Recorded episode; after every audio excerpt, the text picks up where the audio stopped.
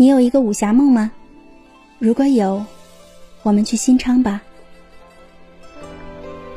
以笔为鉴的文豪在这儿写下爱恨情仇的相遇。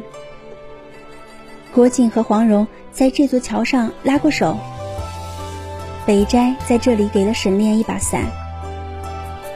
就在大佛寺的某个角落，张无忌忆起了《九阴真经》里那张“他恨有他恨，明月照大江”。